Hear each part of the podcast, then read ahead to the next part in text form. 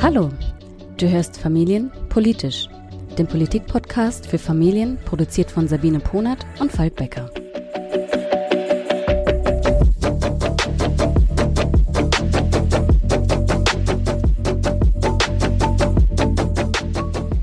Hallo Sabine. Hi. Wie geht's dir? Ganz okay. Ich habe nicht so super geschlafen. Vielleicht lag es an der Vollmondnacht. Äh, vielleicht war es auch einfach nur Zufall. Äh, wie war es denn? Wie geht's dir? Ja, eigentlich gut. Also gerade wenn ich an unseren Podcast denke, das Feedback der ersten Tage war ja ganz, ganz nett eigentlich, oder? Ja, also ich bin ganz äh, glücklich und begeistert. Danke an alle Hörerinnen und Hörer, dass ihr uns so viel positive und auch konstruktive Rückmeldungen gegeben habt. Und wir durften uns ja mega freuen über über 200 Abrufe unserer ersten Podcast-Folge.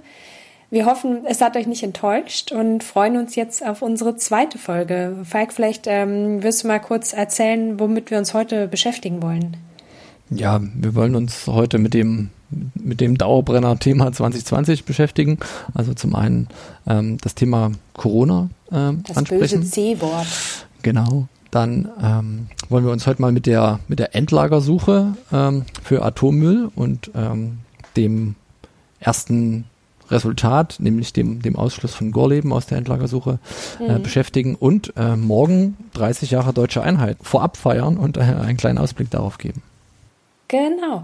Und wer unsere letzte Folge gehört hat, äh, hat vielleicht noch im Hinterkopf, dass wir die Folge geschlossen haben mit zum Aufruf zu engagiert euch, ihr seht, ihr könnt was bewirken und ja, das Prinzip Selbstwirksamkeit ist einfach so wichtig, um politisch sich gehört zu fühlen und auch eben das Gefühl zu haben, was zu ändern. Und für mich war deswegen der Auftakt in diese politische Woche mit dem Gorleben aus eins der ja, wichtigsten Themen. Also mich hat das total bewegt, dass ähm, da irgendwie seit 1977, also seit über 40 Jahren, da Leute protestiert haben und jetzt final tatsächlich beschlossen wurde, Gorleben ist überhaupt nicht geeignet, geologisch gesehen ein Endlagerstandort für Atommüll zu sein. Und einfach zu sehen, ey, manchmal dauert es einfach Jahre, Jahrzehnte, aber es lohnt sich, sich zu engagieren, sich einzubringen und nicht locker zu lassen. Ähm, ja, und deswegen herzlichen Glückwunsch an alle Wendland-Protestierende äh, nach all diesen Jahren. Ähm, ihr habt es geschafft und das ganz zu Recht. Und jetzt geht's natürlich weiter. Ja, wir haben im, im, im Vorabgespräch haben wir uns ja schon kurz drüber unterhalten und ich habe dir auch schon gesagt, dass ich mich den, den Glückwünschen gern anschließen kann, ähm, dass ich aber glaube, dass man sich für das Thema der Endlagersuche mit dem vorzeitigen Aus von Gorleben keinen Gefallen getan hat. Ganz ja, ehrlich. Wie, wieso glaubst du das? Erzähl mal. Ja, also ich glaube, also Gorleben ist ja über, über viele Jahre, du hast ja gerade gesagt, seit 1977 ähm, exploriert und vorbereitet worden als ähm, Zwischenlager für Atommüll. Und mittlerweile sind da 1,9 Milliarden Euro ähm, reingeflossen. Und über all die Jahre gab es ja zumindest keine offiziell grundsätzlichen Zweifel an der Eignung von Gorleben als, als Zwischenlager. Ja, ähm, das, das, da, da würde ich gleich so bam wieder äh, reingehen und sagen, nee, ähm, das stimmt tatsächlich so nicht ganz, weil weil ähm, selbst die Politikerinnen und Politiker einsehen mussten, dass Gorleben ja eigentlich ein rein politischer Standort war. Der wurde ja nie, also noch nie von Anfang an nach geologischen Aspekten ausgewählt. Und was ich halt so cool finde, also vielleicht verstehst du, was, was ich meine, ist, dass ähm, es scheint, dass, dass diese, dieser Appell nach mehr Vernunft jetzt so ein bisschen durchgedrungen ist. Also es geht gar nicht darum zu sagen, hey, äh, jetzt bloß kein Endlager vor meiner Haustür, ähm, beziehungsweise so alle Macht den, denen, die immer vor ihren eigenen, in ihrem eigenen Vorgarten nicht dann äh, den Atommüll, das Windrad oder whatsoever irgendwie haben wollen, sondern für mich, äh, was, was mich persönlich irgendwie halt so gefreut hat, war, dass es scheinbar jetzt endlich nach wissenschaftlichen Kriterien ähm, äh, weitergeht und dass jetzt der, der, die nächsten Standorte eben nach diesen, nach diesen geologischen Aspekten im ersten Schritt ausgewählt werden sollen. Da sind ja jetzt, glaube ich, in der Liste von der Bundesgesellschaft für Endlagerung auch noch Städte dabei, die fallen sehr wahrscheinlich weg, beziehungsweise alle dicht besiedelten Orte und dann soll so, ich glaube, 2031 ein Vorschlag nochmal unterbreitet werden. Es dauert halt auch nochmal ewig und ganz generell finde ich halt, dass wir überhaupt uns mit diesem ganzen Atommüll rumschlagen müssen, äh, ist natürlich total zäh und nervig. Aber, aber, verstehst du, was ich meine? Ich verstehe, ich verstehe, was du meinst. Ich verstehe auch, dass das natürlich ein Erfolg ist ähm, für alle Protestinitiativen rund um Gorleben. Ähm, ich glaube halt, dass man oder dass es schwierig wird, ein Endlager auszuwählen, wenn man Gorleben jetzt so früh schon ausscheiden lässt. Das für mich sieht es aus wie eine Konzession, also dass man sagt, okay, ihr habt euch jetzt so lange mit dem Zwischenmüll rumschlagen müssen. Ihr, ne, euch nehmen wir jetzt vorab schon mal raus, damit ähm, da jetzt nicht wieder die Proteste aufflackern. Gleichzeitig wird es, also ich, wenn ich, wenn ich allein schon die Reaktionen aus Bayern höre, ne, wo man sagt, ja, wir haben ja per Koalitionsvertrag äh, ausgeschlossen, dass bei ja. uns ein Endlager ähm, ist und, und damit äh, fällt Bayern schon mal raus. Da kann sich ja natürlich jetzt jede Region äh, darauf zurückziehen. Ne? Die ostdeutschen Bundesländer können sagen, ja, unser Kernkraftwerk in Greifswald, das ist schon lange stillgelegt ähm, und dann haben wir hier noch nur noch diesen Forschungsreaktor in Rheinsberg. Ja. Im Osten äh, bitte auch nicht und natürlich ähm, das Ruhrgebiet fällt grundsätzlich raus. Ähm, da hat man mit den Tagebaualtlasten zu kämpfen. Das wäre sicherlich auch keine gute Idee.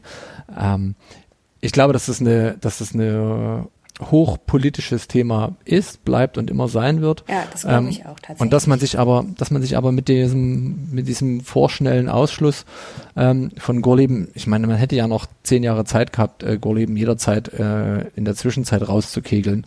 Aber dass ja, so als erstes. Findest du echt nach 40 Jahren ist der Ausschluss vorschnell?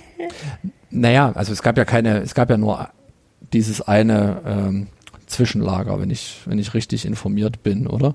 Und ja, dann, Salzgitter, glaube ich, ist noch ähm, genau, äh, aber es, also der Kon Schacht Konrad, der da benutzt wird. Also, also ich, ich will nur, also eigentlich finde ich es cool, dass wir nicht immer einig sind. Äh, ich will nur sagen, scheinbar, scheinbar gibt es halt schon einfach faktische Gründe, warum das da nicht geeignet ist. So eben dieses Deckgebirge, die Gewässerchemie. Das, das haben die halt nie richtig geprüft. Jetzt haben, hat das BGE das einmal gemacht und hat irgendwie so, oh Wunder, festgestellt, also hier halt nicht. Ja, naja, ich finde es nicht, ich finde es natürlich nicht voreilig äh, über den Gesamtprozess gesehen, mhm. ne? also über die 40 Jahre, das, das ist natürlich, also Quatsch. Ich finde es voreilig über den Prozess jetzt gesehen, ne? weil jetzt hat man ja, jetzt hat man ja eigentlich nur Regionen festgelegt. Ne? Man hat jetzt 90 Regionen ja. festgelegt, nicht, nicht konkrete Standorte. Und wenn man sagt, in diesen 90 Regionen könnte es sein, dann wird die Region Umgorleben grundsätzlich ja sogar noch äh, drin sein, nur der eigentliche genau, Standort, ne, der eigentliche mhm, Standort genau. Gorleben ist sozusagen ausgeschlossen. Ja. Aber da arbeitet man jetzt gerade mit Äpfeln und Birnen. Ne? Du hast den Standort Gorleben ähm, ja. und wolltest eigentlich nur Regionen benennen. Und wenn du den Standort Gorleben dann vorzeitig ausschließt, das klingt dann, für mich klingt das einfach nach einer Konzessionsentscheidung. Diese Entscheidung hätte man einfach im nächsten Schritt, wenn man dann einzelne Standorte innerhalb der Region äh, exploriert und die dann auch benennt. Da hätte man Gorleben einfach nicht auf der Liste haben können und dann wäre es auch gut gewesen. Bin natürlich ganz sicher, dass man in Gorleben äh, froh darum ist, dass die Entscheidung jetzt schon getroffen worden ist. Ähm, ich glaube aber, dass die zwei Jahre es am Ende nicht gemacht hätten und man dem der Glaubhaftigkeit des Prozesses der Endlagersuche damit geholfen hätte. Ich gebe dir insofern recht, als das natürlich jetzt gefragt wurde, so war, ja, war das rein politisch und so. Aber ähm, ja, trotzdem, also ich freue mich. Aber es ist ja auch mal ganz cool, wenn wir nicht ganz auf einer Linie sind, so wie vielleicht bei unserem nächsten Thema, vielleicht auch nicht, wir werden sehen. Wir wollten nämlich heute auch ähm, über die neuen Corona-Beschlüsse sprechen, die diese Woche verkündet wurden. Beziehungsweise ich wollte jetzt gar nicht so im Detail auf die einzelnen Beschlüsse, also wie viele Leute dürfen sich wo noch versammeln etc. eingehen, sondern ähm, wollte nochmal mit einer positiven Botschaft reingehen, was, was mich gefreut hat. Und da kommt natürlich dann trotzdem aber, weil so ganz einfach ist natürlich trotzdem nicht.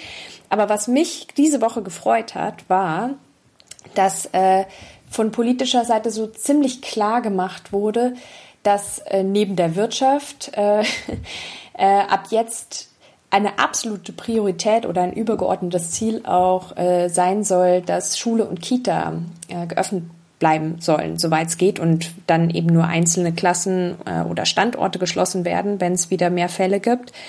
Und das hat mich so gefreut, weil ich das Gefühl hatte, dass die ganze Elternlobbyarbeit der letzten Monate jetzt doch gewirkt hat. Ich, ich verstand ja nie, warum im ersten Augenblick von Seiten der Politik einfach die Kinder und die Familien so vergessen wurden und da irgendwie so blöde Spruch, Sprüche kamen von wegen, stellt euch doch einfach vor, es wären längere Sommerferien, stellt euch nicht so an und so. Ähm, aber es scheint so, dass diese, diese ähm, Eltern in der Krise, Familien in der Krise ähm, und auch Corona-Elternbewegung, dass die echt was hinterlassen haben. Und auch da habe ich mir nochmal gedacht, hey, engagieren bringt was. Also das hat mich, fand ich richtig cool. Ja, das stimmt. Also definitiv gute, also gut, das auch zu hören, auch von höchster Stelle. Ne? Die Kanzlerin hat das ja ähm, selbst auch nochmal gesagt, hat auch gesagt, es ist nicht an der Zeit, über Fußball zu sprechen, ähm, ja. sondern Eltern, Schulen, Kitas ähm, und natürlich äh, die Wirtschaft selbst ähm, ja. sind jetzt wichtig.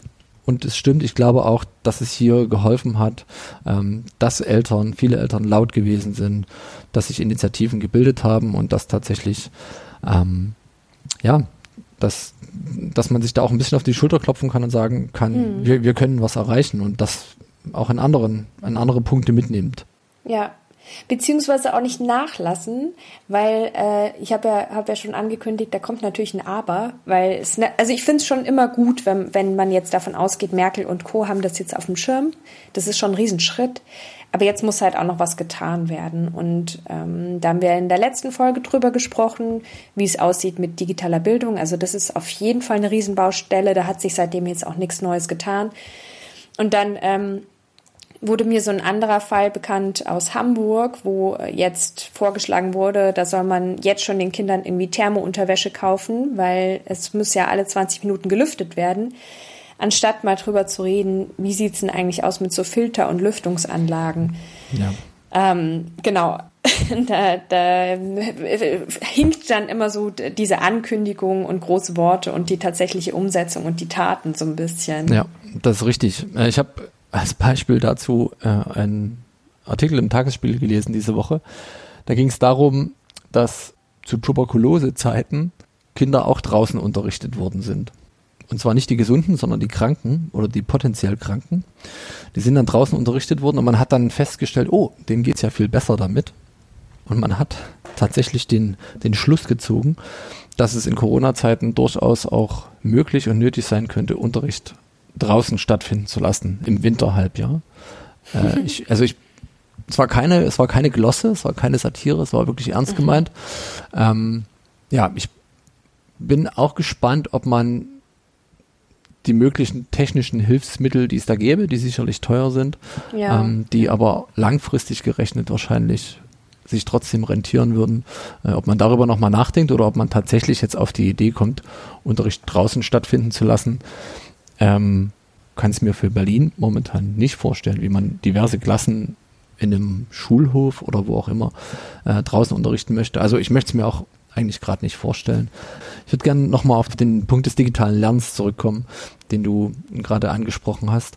Äh, es ist ja diese Woche nochmal ein bisschen durch die, durch die Presse auch gegangen, äh, wie deutsche Lehre oder wie, wie das deutsche Bildungssystem mhm. auf die mhm. Digitalisierung vorbereitet ist. Ne? Es war eine es war ja eine PISA-Studie, PISA ja. genau, die bereits in 2019, glaube ich, ähm, durchgeführt wurde. Und da wurden jetzt diese Ergebnisse zur Digitalisierung eben nochmal rausgekramt und nochmal nachveröffentlicht. Ganz sicher auch ähm, im Zusammenhang mit der Corona-Krise.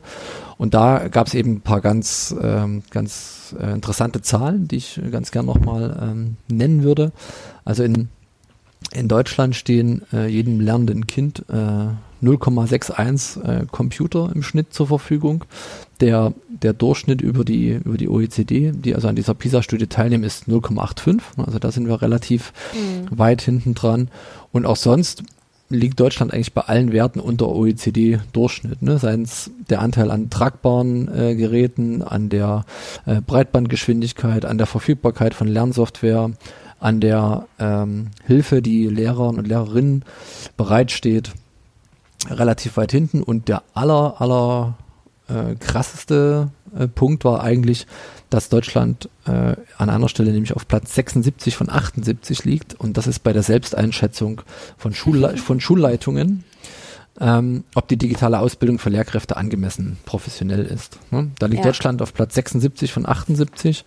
Ähm, 40 Prozent der SchulleiterInnen meinte, dass die digitale Ausbildung von Lehrkräften angemessen professionell ist. Und also, umgekehrt dazu auch die eben nochmal die Bitkom-Zahl, was ja total passt, dass Lehrkräfte selbst sagen, 83 Prozent der befragten Lehrkräfte, wir würden uns gerne weiterbilden. Also es hapert nicht an der Einstellung der Lehrkräfte, es hapert daran, dass kein Angebot da ist. Ja. Ähm, ja, genau. Also PISA zeigt einmal mehr so, wir sind äh, da auf jeden Fall hinten dran, viel zu krass hinten dran. Ähm, es wird sich zeigen. Ich bin da sehr gespannt, ob dadurch, dass die, dass die Erhebung sich ja eben jetzt nicht auf das aktuelle Jahr bezieht, ob durch Corona wirklich so ein, so ein Push vielleicht ähm, erfolgt und man sagen kann im Nachhinein so, durch, durch Corona hat die digitale Bildung in Deutschland sich verbessert. Ähm, es wäre wünschenswert. Sehen. Es ja. wäre wünschenswert, weil wir ja aber auch gesagt haben, wir wollen in dem Podcast auch ein bisschen eben diese ähm, das eigene Engagement und wie kann ich mich einbringen stärken. Würde ich an der Stelle vielleicht nur kurz nochmal ähm, Werbung machen wollen für ihr habt, ihr Eltern habt jetzt und wir Eltern haben jetzt einfach schon echt viel bewegt auf politischer Ebene. Das kann man ähm, im Großen natürlich über bundespolitische Einflussnahme, zum Beispiel so über Eltern oder Familien in der Krise etc., kann man sich super einbringen. Man kann aber auch, und ähm, das wird dann oft unterschätzt, sich eben über die Elternsprecherfunktion und Vertretungsfunktion auch einbringen und in den Schulen selbst fragen, was für Optionen gibt's denn? Könnte man sowas zum Beispiel machen wie ein, wie ein Team Digitalisierung und da mit den Lehrern gemeinsam gucken, an welchen Stellschrauben man drehen kann? Oder kann man die Schule dabei unterstützen, so Luftfilteranlagen zu beantragen etc. Also so oder so, ich bin der festen Überzeugung, Engagement lohnt sich auch in, in dem Bereich äh, ja, Elternvertretung zum Beispiel. Definitiv. Genau, und apropos Engagement, äh, wie mache ich jetzt den Übergang? Aber wir haben ja noch ein drittes großes und echt auch dir und mir, glaube ich, persönlich sehr wichtiges Thema, nämlich den 3. Oktober morgen. Genau. Äh, morgen vor 30 Jahren wurde die äh, deutsche Einigung vollzogen. Feiertag. Fällt auf den Samstag dieses Jahr. Hast du eigentlich selbst Erinnerungen an die, an die Wende, an die Einheit, an die Einheitsfeiern, an irgendwas aus der Zeit? Nee, da war ich, da war ich noch zu klein. Ich bin Jahrgang 84, da kann ich mich tatsächlich nicht erinnern. Ich habe aber einen persönlichen Bezug, der mir echt so mega wichtig ist. Falls die Freundin das jetzt hört, ja, du bist gemeint, denn ich habe wirklich eine meiner engsten, liebsten Menschen in meinem Leben quasi nur kennengelernt, weil wir in einem wiedervereinigten Deutschland leben können. Ich habe mit ihr studiert und wenn ich mir vorstelle, dass es sie jetzt in meinem Leben nicht gäbe, weil wir irgendwie getrennt wären, das wäre total schlimm für mich. Also bin total dankbar persönlich, dass wir in einem vereinigten Deutschland leben können. Ich kann mir aber vorstellen, dass du da ähm, andere Erinnerungen hast oder auch persönliche äh, Gedanken zu dem Thema. Ja, ich habe ein paar mehr Erinnerungen. Ich bin Jahrgang 79, also ich war zur, zur Wende äh, 10, 11 Jahre alt. Ähm, ich habe tatsächlich den Bruch im Schulsystem mitbekommen. Ne? Ich war noch Pionier, bin dann später, äh, ja, später dann ohne Halstuch in die Schule gegangen. ähm, meine Frau ähm, kommt aus Westdeutschland, ne? die hätte ich nicht kennengelernt. Ich würde wahrscheinlich auch nicht als IT-Berater arbeiten, wenn es die DDR noch gäbe. Ähm, ist relativ unwahrscheinlich und ja, ganz, ganz viele, ganz, ganz viele andere Sachen. Ne? Sehr, sehr gemischten Freundeskreis auch, der äh, sich zur Hälfte aus äh, Ost- und Westdeutschen speist. Aber die Frage ist, ob man nach 30 Jahren tatsächlich noch so noch so drüber sprechen muss, ob es da, ob es da überhaupt noch Unterschiede gibt in Ost mhm. und West. Ist die Angleichung eigentlich durch oder mhm. sind wir da immer noch unterschiedlich? Was meinst du? Glaubst du nicht auch, dass da so, so ein ähm, Riesenunterschied zwischen dieser gefühlten Einheit und eben so persönlichen Geschichten und persönlichen Einstellungen vielleicht auch besteht? Und dann aber so Punkten wie Beschäftigung, ähm, ja, die, die, Höhe der Renten, die ja immer noch ungleich ist und so. Ähm. Genau, also es gibt, weißt du, wie ich meine? Ja. Ich weiß, was du meinst. Ja, ich glaube, ähm, das persönlich ist mittlerweile für mich natürlich egal ist, ob jemand aus Ost- oder Westdeutschland Ja. kommt. Man fragt das auch nicht mehr so ab, wie vielleicht noch vor, vor 15 Jahren, ne, wo das relativ früh dann irgendwie auch Gesprächsthema ähm, war. Aber es gibt tatsächlich immer noch relativ viele Unterschiede, sei es im, im, im, im Familienumfeld, in der Kinderbetreuung. Du hast gerade schon, ähm, du hast schon gerade wirtschaftliche Themen wie Rente und, und Arbeitslosigkeit angesprochen und vielleicht ähm, zählen wir einfach mal ein paar auf oder ein paar Sachen, die mich beim Recherchieren auch teilweise ein bisschen überrascht haben ähm, und zum anderen aber auch zeigen, dass die Einheit an mancher Stelle sicher vollzogen ist, aber dass es doch immer noch Punkte gibt, die Ost und West auch relativ stark unterscheiden können. Mein Thema ist ja gerade Kinderbetreuung. Ich mache gerade die Eingewöhnung in der Kita und Ja. da habe ich mich tatsächlich gefragt, ähm, wie das denn da, wie das denn da aussieht. Ne? Also es war ja früher so für die, ähm, die in ostdeutscher Geschichte und Familienpolitik nicht so bewandert sind. Es war ja so, dass in äh, Ostdeutschland äh, es auch schon vor, also vor allem vor 1989 äh, einen Rechtsanspruch gab, dass Frauen ähm, Kinder in die in die Kita und in die Kinderkrippe geben können. Also Kinderkrippe war dann ab sechs Monaten und ähm, Kindergärten dann dann ein bisschen später. Ähm, ich selbst bin bin auch sehr früh ähm, in die Kinderkrippe gekommen und ähm, es war so, dass äh, allen Frauen äh, ein eine Art Elternzeit zustand, äh, ein Babyjahr. In diesem gab es einen vollen Ein Einkommensausgleich. Und Ah, wirklich? Ja. Das wusste ich nicht. aber nur für Frauen.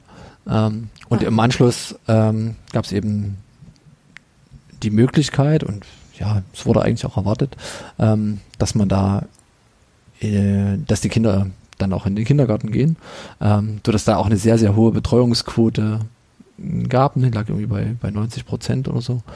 Man könnte ja erwarten, dass nach, nach 30 Jahren ähm, es da mittlerweile keine Unterschiede mehr gibt, aber äh, weit gefehlt. Ne, Also es ist tatsächlich so, dass die Bundesländer mit dem höchsten Anteil von Kindern unter drei Jahren in Betreuung ähm, alle ostdeutschen Bundesländer sind. Ähm, Hm. Als Beispiel in NRW sind 29 Prozent aller Kinder unter drei Jahren äh, in Kita-Betreuung und in Sachsen-Anhalt sind es 58 Prozent. Ne? Also ist der doppelte Anteil. Genau das, was du sagst, finde ich, spiegelt sich, also um darauf Bezug zu nehmen, ähm, dass eben Frauen damals dort auch schon viel früher und intensiver wieder arbeiten gegangen sind. Ähm, das spiegelt sich ja tatsächlich, und, und das finde ich eigentlich ganz spannend, ja immer noch auch wieder ähm, in der Gender Pay Gap, also in der äh, Lücke der Einkommen zwischen Männern und Frauen. Genau. Die ist im Westen dreimal so hoch wie im Osten. Ja, das ist doch krass. Also ich meine, klar, gleichzeitig kann man sagen, Ostdeutsche haben irgendwie 14 Prozent weniger Einkommen, so mal für sich stehend, aber dass diese, diese Gender Pay Gap dort so eklatant anders ist als in Westdeutschland, ist schon sehr aussagekräftig. Also ja, Ja. Und da habe ich noch einen anderen äh, ganz spannenden Punkt gefunden, ähm, der sicherlich auch auf diese Gender Pay Gap äh, Unterschiede in Ost und West einzahlt. Ähm, es gibt im es gibt in Westdeutschland mehr äh, kinderlose Frauen anteilig als in Ostdeutschland. Mm, Dafür, wenn in Westdeutschland eine äh, Frau Kinder bekommt, dann bekommt sie im Schnitt mehr Kinder als äh, in Ostdeutschland. Also es gibt in, in Ostdeutschland bedeutend mehr Ein-Kind-Familien als in Westdeutschland, ne, prozentual. Ähm, klingt ja so ein bisschen danach, dass man sich im Westen sozusagen entscheidet, Kinder oder Karriere. Ja. Ne? Während, Ja. während äh, in Ostdeutschland äh, es durchaus die Überzeugung gibt, nicht nur die Annahme, sondern tatsächlich wird es eben auch gelebt, dass man mit Kind, vielleicht nur mit einem Kind, ne, weil, weil es mit, mit zwei oder mehr Kindern dann auch schwieriger wird, aber dass man tatsächlich mit einem Kind ähm, trotzdem noch Karriere machen kann ähm, und dann eben auch weniger in Teilzeit arbeitet, sondern in Vollzeit. Und so so äh, sicherlich auch die, die Gender Pay Gap äh, so unterschiedlich liegt. Ja, ja, das kann ich mir sehr gut vorstellen. Finde ich auch wahnsinnig interessant. Und wahrscheinlich könnten wir einen eigenen Podcast nochmal zu dem Thema, was noch zu tun. Ähm, äh, ja, wie erreichen wir wirklich nicht nur eine gefühlte, sondern eine, eine faktische Angleichung zwischen äh, Ost und West. Füllen. Ähm Ein paar Sachen gibt es ja, die sich angeglichen haben. Zum Beispiel das Geburtsalter bei der, bei der ersten Geburt ist relativ stark angeglichen. Ne? Ja, was ist denn das eigentlich? Ich glaube, es liegt so ungefähr bei 29 äh, ja. im Osten und bei 30 im Westen. Es hat sich sehr stark angeglichen, es war viel, viel unterschiedlicher. Ähm, Gibt es aber auch ein Fun-Fact dazu, warum das so war. In Ostdeutschland hatte man ohne Kind fast keine Chance, eine eigene Wohnung zu bekommen. Ähm, aber wenn man als Familie ein Kind hatte, dann ist man bevorzugt behandelt worden bei der Vergabe von Wohnungen. Und das hat sicherlich auch dazu geführt, dass sehr viele Leute sehr früh Kinder bekommen haben. Ne? Also zu DDR-Zeiten lag das äh, Durchschnittsalter der Erst, Erstgeburt bei etwa 23 Jahren. Ja, spannende Sendung würde ich, also kann ich mal selber so über unsere Sendung sagen. Ich fand unseren Podcast heute mega spannend. Ich hoffe, allen Hörerinnen und Hörern geht es genauso. Ähm, hat Lust gemacht auf eine weitere Folge nächste Woche, muss ich sagen. Ja, definitiv. Wir sind gespannt wieder und erneut äh, auf eure Rückmeldung. Vielleicht auch, was ich schön fände, auf eure persönlichen Geschichten zum Tag der deutschen Einheit. Ähm, schreibt uns dazu doch gerne. Dann war's das wieder für diese Woche. Wie schnell doch unsere Zeit immer rumgeht. Viel zu schnell. Das stimmt. Wir hören uns nächste Woche. Bis bald. Ja, bis dann. Tschüss.